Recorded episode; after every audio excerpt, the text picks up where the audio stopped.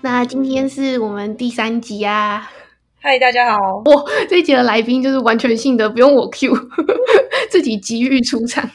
哦，大家好，我是龙吴，龙就是八面玲珑的龙，五呢就是一二三四五的五，不是跳舞的舞，因为我有五个姐妹。这是活在新时代，但是很少见的五兄妹的一个家庭是了。对，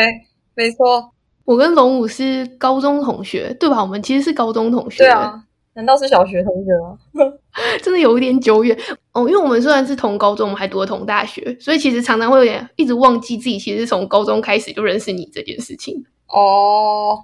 对，因为我们同大学，而且还同研究所。基本上从我们认识之后，就一直一路都在彼此的身边，大概方圆三公里以内的距离。 我觉得好感人哦，对啊，一直到研究所毕业吧，我真的经历了蛮多的。是蛮多好笑的事。其实我在写这一集的稿的时候，有在回顾一下，就是要介绍来宾。 OK，你还记得我们两个一开始怎么认识的吗？ 我记得啊，我们以前两个人就是那种挫挫的女校生，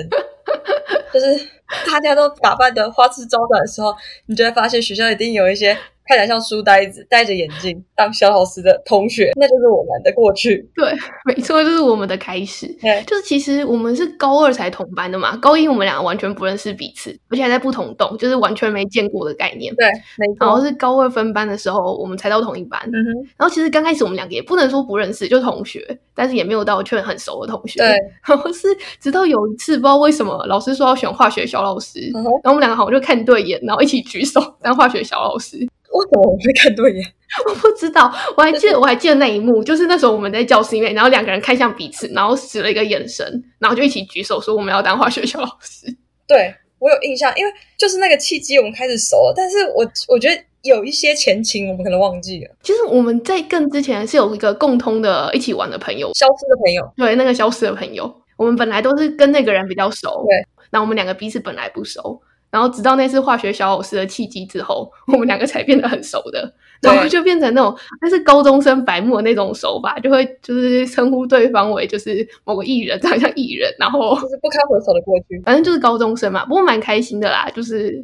至少在高中又就找到一个相知相惜的朋友，然后有是共同的兴趣，然后很谈得来。对，其实我跟你是很不同类型的，因为其实我觉得在跟你变熟之前，你已经算在班上就是人缘比较好那种类型，就跟大家都玩得很开心。然后我是属于那种边缘型的，就是一直只能龟缩在角落，然后只跟就是很少的人相处，就有社交障碍那种类型。我可以补充一下，我我本人应该就上次女生版的花花公子系列。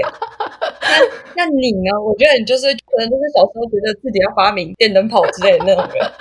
就是有时候看表象不知道，有有时候你就是需要一个契机才能看到人的真实面，是，然后看到真实面之后才发现啊，原来我们是同路中人。可以可以。而且其实我们本来以为高中毕业的时候就是结束的时候，因为那时候我记得学测考完我就已经填了志愿，然后没有考职考嘛，对，然后没有考职考，所以我们本来不觉得我们两个会再继续读同一间大学，那时候就有一种觉得啊，我们是不是要分道扬镳了？所以在高中最后的对半年吧，就学测到职考前，我们俩一直都有一种在是珍惜时光的概念。结果没想到职考结束之后， 你还是跟我到了同一间学校，真的就完全出乎我们两个的意料。真的，因嗯为原子原子一直来，他都是在我前面，考试在我前面。那我原本设定的 level 就没有到原子的学校，哎，结果哎哎不小心，哦，我又跟他同学校了，所以我们的缘分又这样延续了。因为我一直以为是你不喜欢那间学校、欸，我跟那个龙武不太一样的地方是，就我从一开始就一直锁定那一间学校，是因为我对，我去了那间学校有校参加了营队，嗯，然后那间有有校的营队就是晚上的夜教实在太可怕了，对，然后夜教那天晚上，他们把我们带到就是我后来就读的那间大学，好，然后一走过那个小径，穿越到我后来读的那间大学之后，那个整个很明亮，很人工，然后我就瞬间觉得我就是要读这间学校，很人工， 就没有再也没有树木，全部都是人工的建筑，然后很亮，对。然后我就下定决心，就是嗯，我就是要读这间学校，没错，所以后来就进了那间学校。这样蛮感人的。反正我后来觉得读那间学校蛮开心的啦，就一方面是龙武还在，而且我记得那时候， 因为我们我们进了学校之后，我们还是算在同一个院所里面吧，所以有对啊很多共同的课。真的因为我们虽然不同系，但是怎么讲啊，在所有的课堂上都还是会遇到彼此。然后那时候不是他们有一个评论，就觉得我也像一个小动物，一天到晚黏在你旁边跳嘛。哎、对我室友曾经讲过这种话，我觉得整个广院都知道我们是好朋友，因因为他一直黏着，没有开玩笑，我也一直黏着 他。 因为我就是那种喜欢黏着的类型啊，社交障碍，我就属于那种龟缩在角落，没有办法很容易跟别人聊起来的人，所以只要看到个认识的，就会只黏着认识的人。其实这种人，我觉得就是会认人啊，就是你对于你认可的人，你就会对他投入全心全意，但是对你的心理的那一层的进入障碍很大，就是说新的人不容易打入你的心。嗯对对，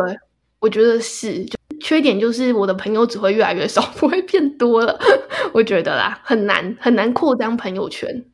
真心的有几个就够了。是啦，就像你啊，龙物， 我们已经很久很久，真的太可怕了。真的，我们在这边谈情说爱吗，就我们今年其实也是算是要进入人生的一个转折吧。对，那你记得上个转折的时候我们在干嘛吗？ 我觉得你说大学的时候吗？对啊，大学的时候，我那时候觉得我们觉得自己青春无敌，哎，就觉得那种三十岁就是老人家啊、你还记得我们大学都做过一件很荒谬的事，就在我们大一升大二的时候，我们去缅怀自己老了这件事情，你还记得吗？哦，对，我们还喝酒， 我们自己觉得很就是很可怜，也不是可怜吧，对就觉得有种就是啊，好感伤，我们老了。然后我还记得我们大一升大二，也就是十九号变二十吧，十九号变二十岁那一年，嗯，就自己买了两瓶酒，但其实我们两个都不会喝酒，买的是 ice，五八五八，没有再更低的了。又是饮料的东西。然后就到一个就是活动中心前面的广场，然后自己坐在那边，然后两个在那边说啊，我们老了，没人要了，以后不知道怎么办。你还记得吗？对，因为我那时候都没男朋友。不是没有男朋友，呃，是没有男朋友没错，不是不是不是没有男朋友，是真的没有男朋友。对，但是是那个就是大一升大二，一开始大一就我们学校吧，就是男女供需有点失衡，所所以以前比较多就是男生可能会就是靠近我们，然后就是我们班从大一到大二那个时候有一个大 gap，就突然间就没有人理你了，你说的对，所以我们才会跑去缅怀，大大一是宝，大二就没人看了，大概是这样就没想到其实嗯，出了大学之后才是真正的衰老。真的哦，说不定有些听众也有这种共鸣，就是觉得女生在年轻的时候是最多人注目的一群。对，当你年纪大了，你就必须要自己注目自己了。对啊，随着年纪的增长，对自己的生理、心理还有心态上的体悟都有变化。就现在已经有一种觉得年龄就只是年龄而已了，哎，我也有这样的体会。对，觉得好像已经过渡到那个阶段，觉得充实自己的人生生活好像比较重要，追寻自己想要的。没错，那你还记得那天晚上的月亮吗？谁会记得那个时候音乐的？好啊，那你跟我一起回想一下那天晚上的皎洁月光。好，我现在已经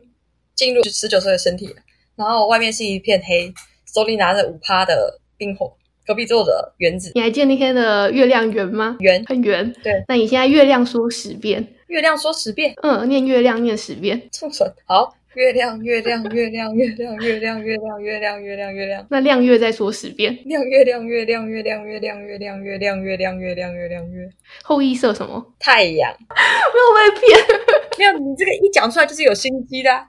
太明显了吗？ 可有一点有一点，不过没关系，我接受。我用很硬的方式要带入今天的主题，好啊其实要聊的是中秋节。 ，OK OK。那其实我们录制的当下，现在中元节才刚过没几天。中原这个题目我不知道怎么聊，其实我本来比较想要聊鬼月的，但因为已经错过了鬼月的机会了，所以我就打算 OK 那就先来录中秋。对，那刚刚一开始讲的是后羿嘛，是然后讲到后羿，你知道你知道中秋节的起源吗？因为就是嫦娥飞到天上嘛，对不对？对，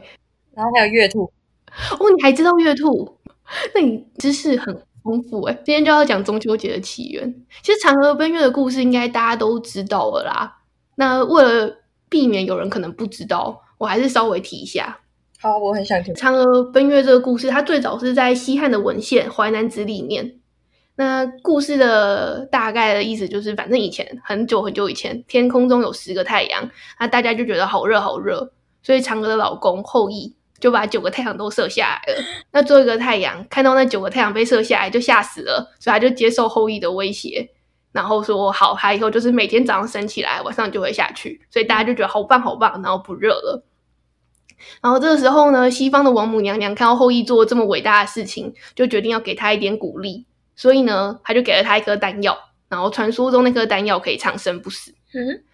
但是因为后羿他很爱他的老婆嫦娥，所以呢，他虽然有那颗丹药，但他不肯吃，因为他不想要跟他老婆分开。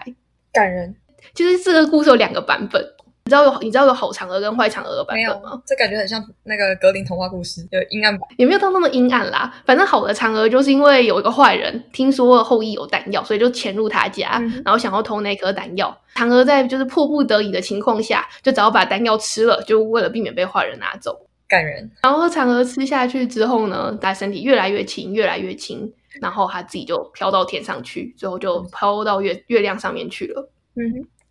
那坏嫦娥的版本呢，其实就是因为嫦娥自己本来就想长生不死，所以她知道后羿有这颗丹药之后，不管后羿为了她不愿意吃这颗丹药，她还是自己把那颗丹药偷来吃了。然后吃完之后，她还是越来越轻，越来越轻，然后就飘到月亮上面去了。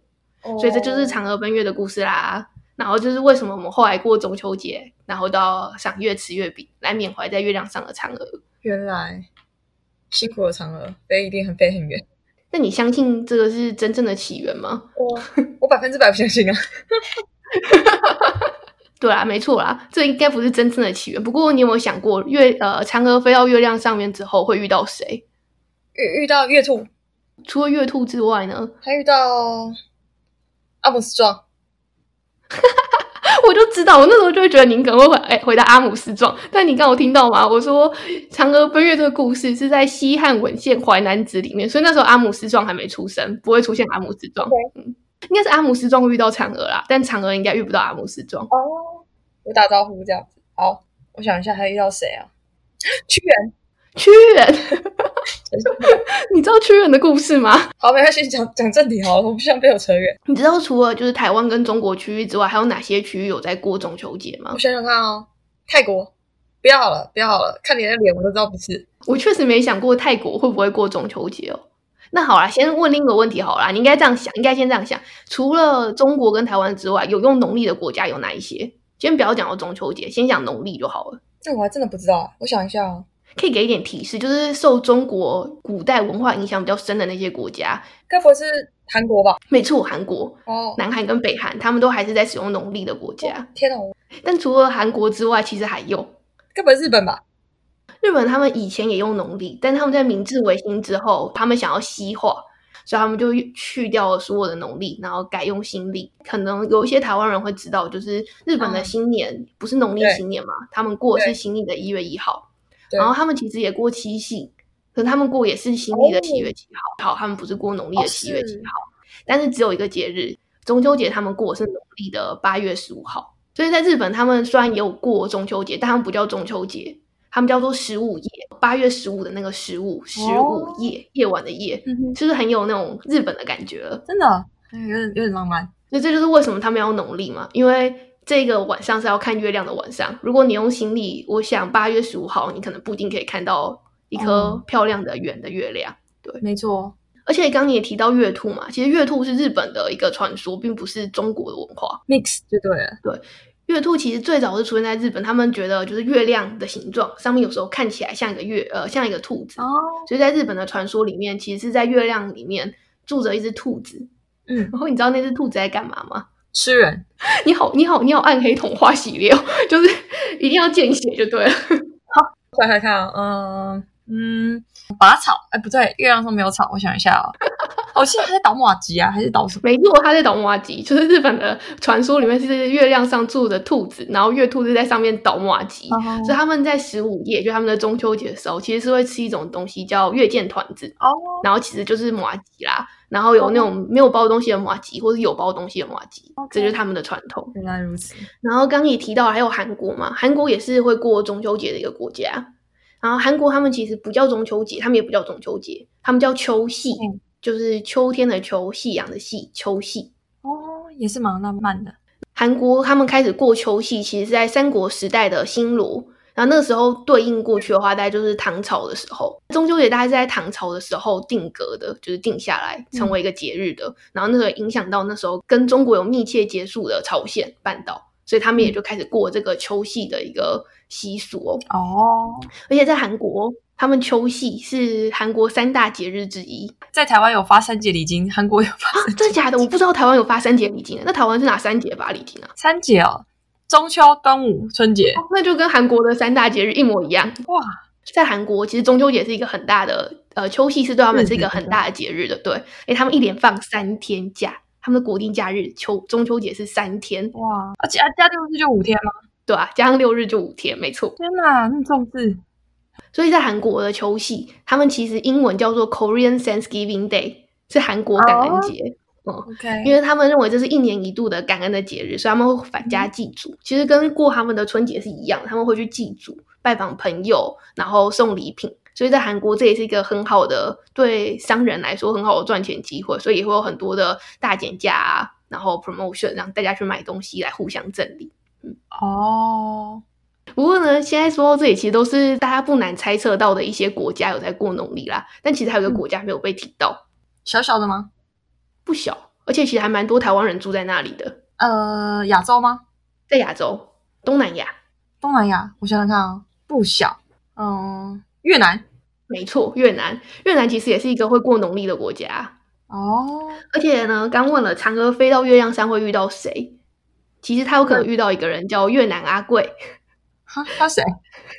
他是谁对不对？嗯，就是对其实如果你问，就是大部分的台湾人或中国人，你问他就关于中秋节的起源，可能会说就是嫦娥奔月，不然可能就还会提到吴刚吧。没错，说吴刚，你知道吴刚伐树的故事吗？吴刚我听过，但是我不知道他也在月亮上面。他也在月亮上面。我今天本来没有要讲，但是因为我那时候想到就是你可能会回答吴刚，所以我也做了吴刚的准备。包想象太聪明了。一准备之后不得了，你知道吗？我发现吴刚伐树这个故事，就是大部分人大家就知道，月亮上可能大家可能会知道有吴刚，然后一直在砍一棵树，那棵树不会倒嘛。但是问题是，你知道他为什么会在月亮上砍那棵桂树吗？他该不要做那个导杆给那个兔 子吧？就是为什么吴刚会在月亮上伐树呢？是因为吴刚这个人，他其实是想要学仙道的，他想要成仙，但是呢，嗯他又是一个很不认真专心学习的人，所以他常常就是三分钟热度，就他学医，然后就学三天就不学了，然后他哦嗯老师又叫他去学象棋，他又学两天就不学了，然后他老师就是很生气，说好，那你给我去砍树，因为你一直都是三分钟热度，对，然后那棵树呢很神奇，就是你砍一下它就会复原，所以它就永远砍不倒那棵树。然后我那时候看听完这个故事，突然觉得，我靠，这故事也太可怕了吧！三分钟热度错了吗？ 为什么三分钟热度就要被惩罚？ 因为因为原子是三分钟热度，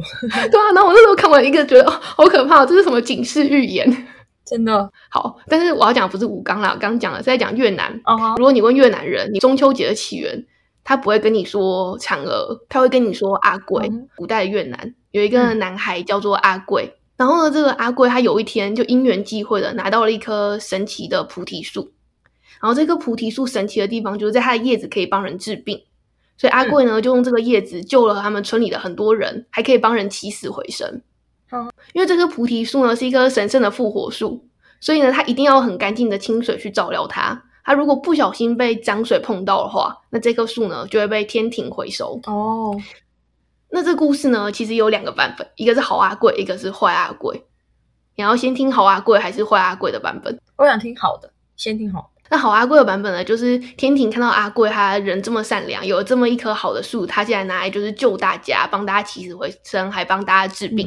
然后他就有一天就决定要让阿贵的这棵菩提树呢一飞冲天，把阿贵带进月宫里面，神仙有问过阿贵吗？神仙没有问过阿贵，哦但是神仙认为就是让你到月球上住，就是赏赐你一个月宫，你这样就是成为仙人了。好，嗯这是好阿贵的版本嘛？那还有一个坏阿贵的本，其实就是因为阿贵有一天一个不小心，然后在树上尿尿 了，然后因为一尿。他就被怪物碰到，然后那棵树就立刻一飞冲天，然后阿贵情急之下就抓住那那棵树的树根，然后就跟着那棵树一起往天空飞，最后就飞到月亮上面去了，我我相信这个版本。感觉比较真实，对不对？而且比较有画面感。对，所以警告人不要随便尿尿。对，就是不可以随便乱扭扭。那反正结局都一样啦，因为他月阿贵反正最后就是被带到月亮上面去了嘛。那因为嗯他在人间的时候，呃，在地球上的时候救了很多人嘛，所以这些嗯村民就为了感念他的善行，他以前的行医善行，所以每到八月十五日的时候，他们就会挂上灯笼来庆祝阿贵登上月球，哇，然后会吃着月饼来看月亮来缅怀他。就是越南阿贵的故哇事， 我觉得知道这个好棒。对啊，所以如果有一天你跟越南人聊天的时候，你就要跟他说：“哦，对啊，中秋节要看阿贵。很有共鸣哎”，就是完全没有想到的，原来还有个阿贵住在月亮上面，真的就是不同文化，然后你们庆祝同一个节日，然后有各自的故事。对啊。那说了这么多，哪一个故事你觉得是我们中秋节真正的起源呢？ 我觉得是卖月饼说的，你觉得这是就是月饼商的阴谋就对了。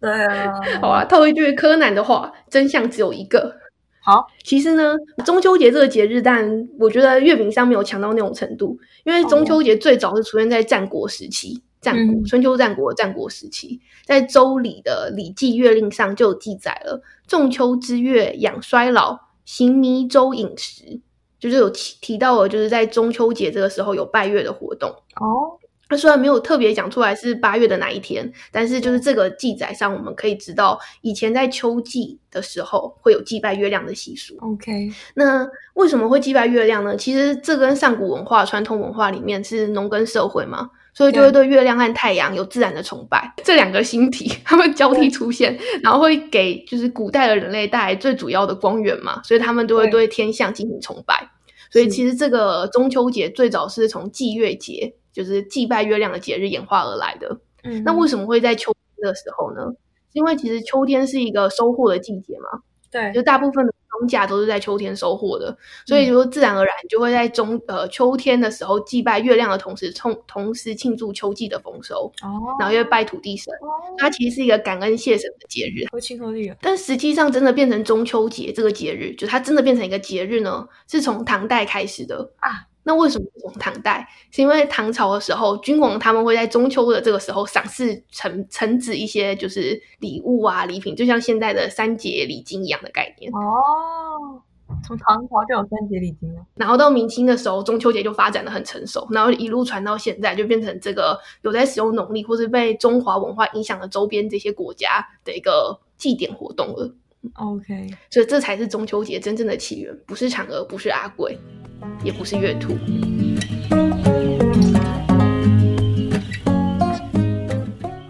那刚刚也提到啦，有一个很有趣的地方，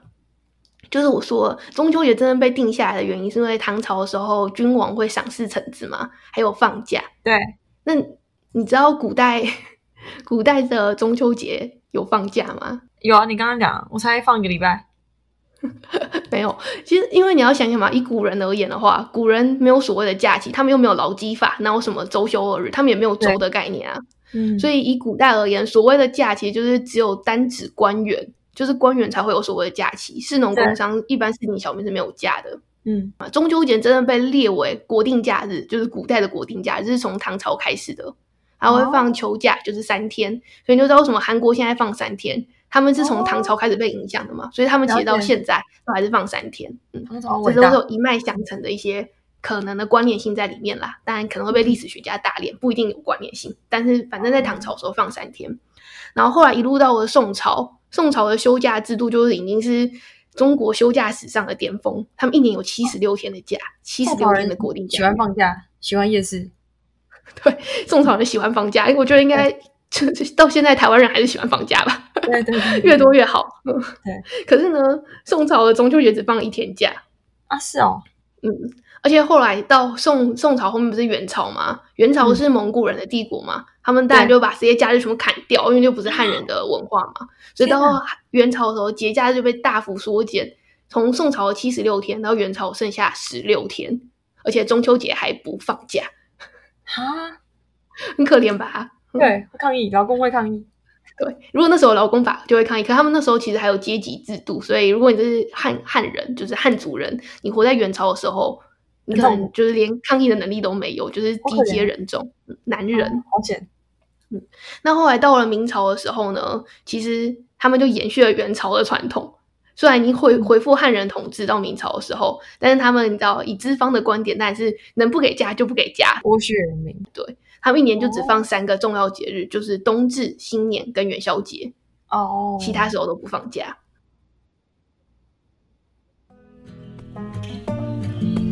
如果讲到中秋节的大学回忆的话，我不知道你会不会跟我有一个同样的问题、欸，什么问题？就是我们两个其实是在我们长大那个城市读的大学，对，没错，然后就是有点类似本地人的概念吧对。呀，我不知道你会不会有跟我一样的问题，因为是本地人，然后在中秋节台湾人会干嘛？会返乡啊，哦返乡之外还会做一件哦，对，重点是烤肉啊，搞错了，没错，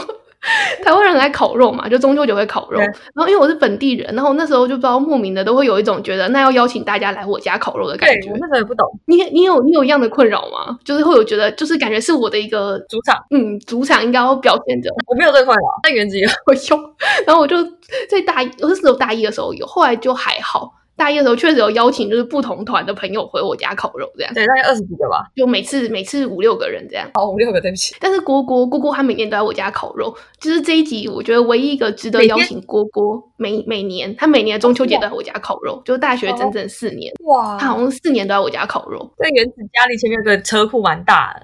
对我们家有个车库蛮大的，所以通常我们就对蹲在我家车库里面烤肉。 哦，好好怀念。其实你知道吗？我是出国之后才知道，其实中秋节烤肉这件事情是台湾人嗯才会做的事情呢、你知道吗？哦，是哦，中国他们是不烤肉的。是哦，不错，我们的文化不错，我喜欢，那你有想过为什么我们要烤肉吗？就中秋节跟烤肉这两件事情到底怎么连在一起的？因为发礼金了。因为巴黎进了有钱了，所以就要去买肉来吃。对对， 那我想一那为下什，么为什么会演变成要蹲在地上烤肉这件事情呢？没有，我没有蹲在地上。哎，不过你中秋节会烤肉吗？一般会耶，但是通常大多都去餐厅烤，因为我家懒惰。哦，你们家不会在家里烤，对，但是你不觉得感觉不一样吗？就是在餐厅烤跟在家里烤哦，，真的不一样，因为因为在家，我们沉浸在家里烤，那个气氛之好。就是有一种真的在合家赏月的感觉。不对，然后大家脚步慢下来，你也不会被餐厅赶啊，然后人家也不会上菜很慢，你想吃多少就慢慢吃，可能就就这样耗从下午一直耗到晚上四五个小时，然后就看月亮。而且我觉得不知道哎、是近年来感觉好像氛围越来越弱嘛。就是我记得我小时候中秋节在家里面烤肉，那个感觉真的是欢乐非常非常的和乐融融。对，就是一个烤炉嘛。对然后我们家就其实通常不在我家烤，是在我阿姨家烤。嗯，那我阿姨家前面有一个车库，然后他们家其实在哦巷子里面嗯，所以是死巷，就不会有人进来，所以大家一起就是蹲在路边烤肉。哦，蹲着的原因是因为我们买就是那种很简易式的烤架，不是那种高级的高脚烤架，嗯然后就是全家人就拿着那个小小的圆凳子，然后就坐一圈，坐在周围，然后在那边烤肉聊天。围炉，然后，嗯，阿姨就会准备一堆什么甜不辣啦、偶尔猪血糕啦， 对，就各种。然后就是，而且整条街大家都在烤，不只有我们家烤嘛。万家香，万家香没错。所以你提到了关键字万家香了，那我们要切入刚刚一开始的问题，就烤肉的起源到底是怎么来的呢？哦。坊间流传一个说法啦，好嗯好好就是跟你刚提的万家香有关。先先让我猜一下，是在西元呃，不是是在民国前还是民国后？民国后，民国后那是很近代的事情了，烤肉是很很近近代的代事哦情。那我就只能怀疑万家香啊！你刚刚都提示了，就是有一个坊间，大家都会有一个感觉，觉得为什么台湾人会烤肉，一定是跟就是商人有关。然后万家香不是有一个很经典的电视广告，叫做“一对家烤肉万家香”吗？没错，他在一九八六年的时候推出了这个广告，然后就变成一个街头巷尾大家都会说的话。然后他其实有一个很大的竞争对手，我不知道你知不知道是谁？金兰酱油没错，金兰酱油。啊，真的然后金兰酱油呢，因为万家香做这一家烤肉万家香嘛，所以他后来也推出了一个很洗脑的那个金兰金兰的那个广告对歌曲。对所以坊间就出现了一个觉得，就是好会哦为洗什么脑台湾人会烤肉，一定是这些商人的阴谋。哦。但是真相真的是这样吗？再来说说，再说说， PTT 的八卦版上，曾经有一个作者叫星期天的历史学家，好他就研究了七零年代开始的一些报纸，然后想要去哦研究出为什么台湾人会烤肉这件事情。是然后他发现，在一九七八年，注意时间线哦，是一九七八年好的《民生报》上面有一则新闻，上面有个线索，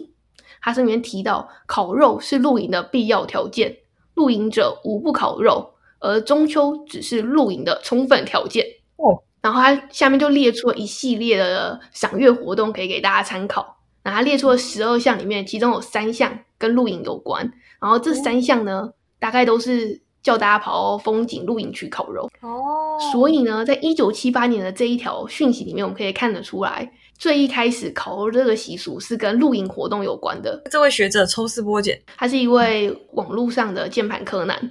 找到一九七八年的《民生报佩服佩服，》，然后所以可以从一九七八年这个讯息里面，我们可以得知的是，最一开始是露营先发展了起来，然后露营带动了烤肉这件事情。但问题题是一开始大家是在露营区烤肉啊，到底为什么最后我们会跑到家门前烤肉呢？呃，因为大家懒，不喜欢上山，有可能没错，可是其实呢，在一九八二年呢，他又找到另外一则报道，也是《民生报》，他里面又提到了，他说今年中秋盛行烤肉，主要烤炉外销不景气，厂商大量转为内销，而新竹地区又是制造烤炉的大本营。嗯，这则新闻其实透露出来的是，一九八二年的时候，其实台湾本来做烤炉，在新竹的地方做的烤炉，主要是以外销为主。对，但因为经济不景气的关系，所以他们就只好把这些烤炉卖不出去的烤炉转为内销。嗯哼，然后因为转为内销的关系呢，所以说呢，大家就开始买了烤炉，然后才会在家里面烤肉，因为烤炉变便宜了嘛，大家就可以负担得起在家里面烤肉这件事情，哦，所以就进而带动了烤肉的风气有。合理，所以后来中秋节就变成了一个烤肉变成全民运动了。真的。我我记得我很小时候看到的烤肉架都是贵的，就那种看起来高级高级。那后来就开始发明那种小的，你就觉得我买一次都丢掉都，对不起，有点不环保。啊但是在那个小时候的想法会觉得，哇，我我我我我这个钱我一定我付得起耶、然后买一次就没有用，我也不觉得可惜，所以很愿意去烤啊。我记得在我最小的时候，真的烤炉是比较贵的东西，然后就对是家里面要某一家有，然后其实大家就会在那一家烤肉，真的，然后到后来就变成有简易式的，就觉得啊，那其实好像轻轻松松就可以烤到肉的感觉了。对啊，可是反而我觉得到现在烤肉的成本越来越低，但大家好像反而没那么热衷热衷在家里烤肉这件事情呢、欸真的就那种感觉没了，不知道为什么。嗯可能都市人现在喜欢滑手机，对啊，就是大家都已经不再追求以前的那些相聚的欢乐时光了吧？我猜。哇，感伤。所以呢，其实烤肉的起源是来自于烤炉外销失败，所以转为内销，哦然后厂商进而促进了大家有了这个在家烤肉的医习院惯这。样子。所以刚刚也提到了“一家烤肉万家香”这个台词什么时候出来的？一九八叉年，对，一九八六年。那刚刚讲那个报纸呢，在讲烤炉呃外销失败，这是一九八二年的新闻。哦所以说，万家香跟金兰促成烤肉这件事情是不成立的，因为其实，在那之前，大家就已经转为在家烤肉了。哦他们只是因为大家在家烤肉，他们才开始推出了这些周边的电视广告。哦，顺风车，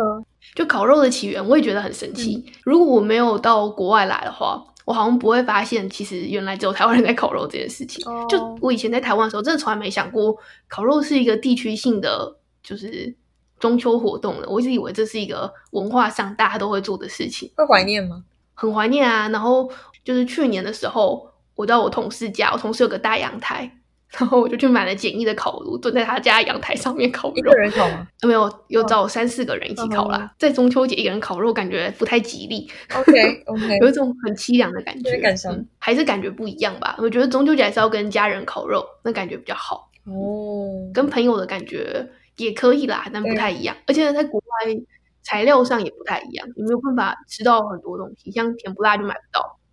哦，对耶，不过确实，我觉得到了国外之后，每到这些节日，真的会特别特别想要过节日。就反而在台湾的时候，可能没有那么热衷过节。对，像比如说吃月饼这件事情，嗯，你中秋节会吃月饼吗？不会，但我吃蛋黄酥，所以你会吃，你会买蛋黄酥吃吗？还是公司发啊、哇，我会特别去买，因为我特别喜欢吃蛋黄酥，对，哦，你是会特别喜欢啦，嗯。我其实我在台湾的时候是不会吃的人，真的就是我在台湾就是中秋节，我根本就不会特别去找蛋就黄是酥酥或是饼来吃啊，对啊。哦但是到国外的，我每一年都会，不管再贵，都一定会订，就是跟这边就是当地的有在做的人订。我今年订了十八颗月饼，台湾人做十的吗？八颗，呃，台湾人做的十八不错颗、啊欸，你能想象这个数字吗？就是一个在台湾，我怎么可能会吃十八颗月饼对？啊，你这样分给别人的吧，没有，我要自己吃的。很好，很好，我打算冰起来慢慢吃，然后吃个嗯好一念哦一个月两个月吧。嗯，嗯，所以我就觉得好像到国外之后，反正反而在这种节日上会特别的思念，然后特别爱顾。好了，那也提到了今天是中秋特，呃，今天是起源特辑，嗯所以我们刚讲了几个起源，我们讲了中秋节的起源，然后讲了烤肉的起源，哦嗯，那现在要讲的当然就是月饼的起源，没错，所以我说要讲的就是月饼的起源。好，你有想过月饼为什么大家中秋节要吃月饼吗？就长得像月亮，有道理。其实月饼的起源这个说法也很难说，它有传说。其实，嗯，这里面有个传说故事，就是野史哦，要先讲这是野史，这不是正史。好，那野史里面有说，月饼其实在元朝的时候开始有的。那为什么呢？哦你知道元朝末年朱元璋起义推翻元朝，对吧？对，可是有一个很困难的点是，你一起义你就需要通讯嘛。那你要怎么样可以传达讯息给你的民众，还有你的同行的伙伴知道，又不被就是元朝的官兵察觉呢？哦，哦，哦，你想起来那个故事了对不对？我没有想起来，但我猜在月饼里面撒塞纸条。没错，哇，你没听过这个故事还能想到这个，那你跟刘伯刘伯温一样聪明哎， 就是那时候朱元璋的宰相刘伯温想出来的妙计，就是生错时代啊！你要是生在明朝，你现在就是历史有名的你人。你夸奖了，你夸奖了。刚刚你讲的没错，他们就想到一个好方法，就是把纸条藏在饼里面，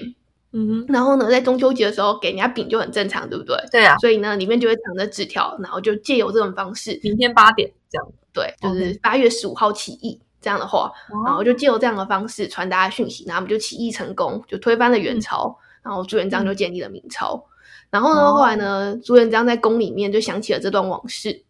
嗯所以他就把当年拿来传递这个讯息的饼叫做月饼，然后赏给众位大臣。从此之后，哦大家就在中秋节吃月饼，所以月饼的习俗就这样来啦。感人。那你觉得这个起源是对的吗？你这样问，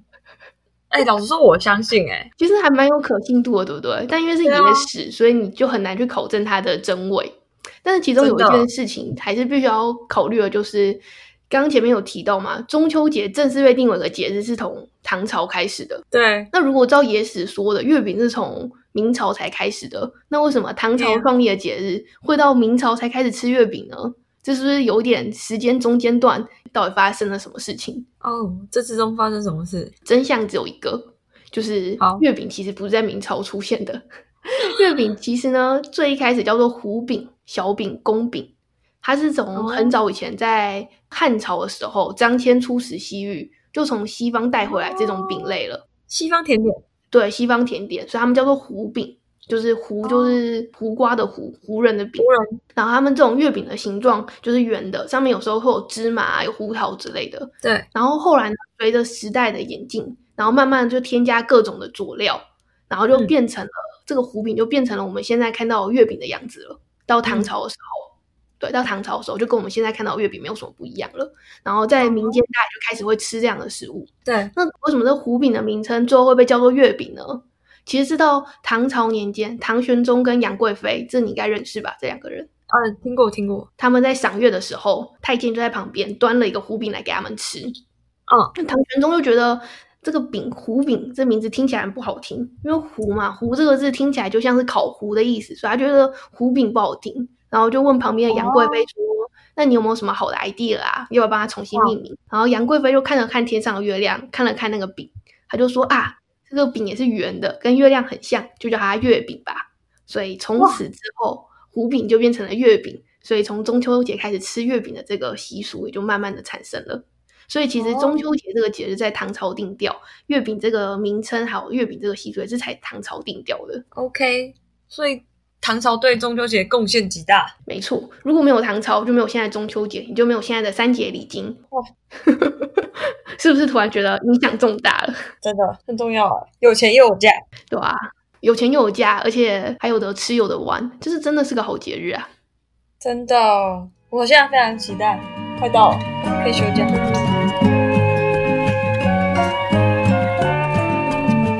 好啦，那今天的节目其实已经结束了好。感伤哦，好，你知道你是自入型听众，我的节目的自入型听众都有一个有一个环节要做，送完节，订阅 YouTube，订阅频道。听众回应，你要分享一下你听完这一集的心得。现在吗？对啊，现在啊，我觉得我对于中秋节的起来源跟各个相关的东西，烤肉啊，跟月饼啊，有更深的了解。会不会太正式了？你好像在写那个就是老师的题目作业，然后就是 是啊，我是啊，写我认真在想总的。结。那以后如果人家一个越南人跟你聊天聊到中秋节，你会跟他说什么？阿贵的故事，他就觉得我怎么是这么买，那以后你烤肉的时候会想要什么？我还是会想到万家香。没错，我觉得想万家香就对了。 OK OK，好啦，那今天这一集的节目没错就到这边啦，跟大家说拜拜，拜拜，拜拜。